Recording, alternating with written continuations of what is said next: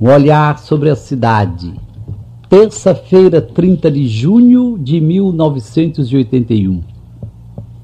Meus queridos amigos, quando se está bom de saúde, sem sentir dor nenhuma, é facílimo dizer palavras lindas sobre o sofrimento e sobre a felicidade de unir os próprios sofrimentos aos de nosso Senhor Jesus Cristo tenho o maior respeito por quem, ajudado pela graça divina, não fica em palavra bonita, não fica em teorias maravilhosas, mas vive o sofrimento sem alarde, mas sem covardia, sem fiar-se na própria força, mas apoiando-se de cheio e com absoluta confiança no dom da força que já está em nós como um dos dons do Espírito Santo.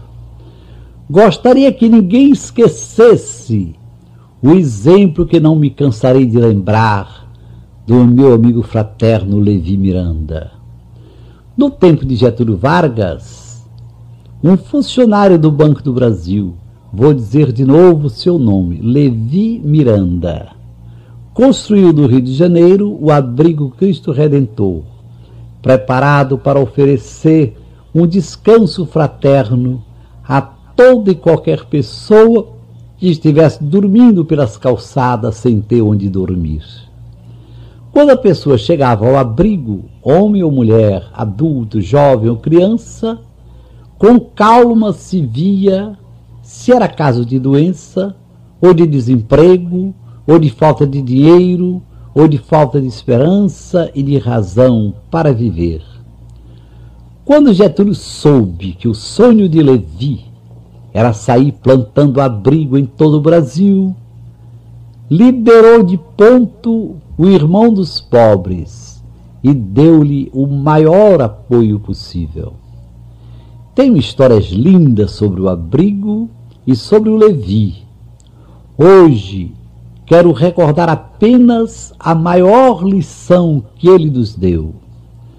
Quando Levi estava em plena labuta pelos pobres, ficou de repente com um lado morto.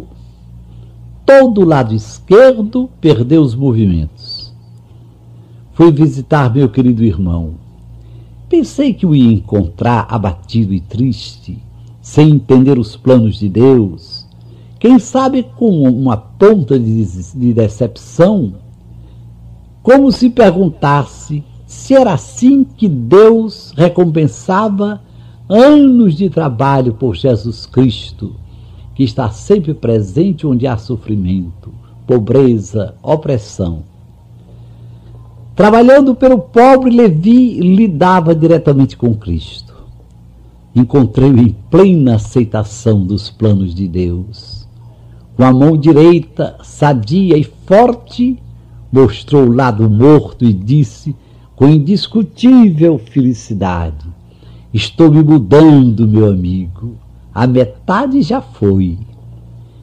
E os dois, como dois doidinhos de Deus, ficamos fazendo planos sobre a eternidade na casa do Pai. O que mais interessava a ele, Levi, era conversar com grandes amigos dos pobres, como São Vicente de Paulo, São Francisco de Assis, São João Bosco, perguntando o que é que eles fariam no mundo dos nossos dias, no nosso Brasil de hoje. E eu acrescento no nosso Nordeste, que já nem pode esperar. Até amanhã, às cinco para as sete, se Deus quiser.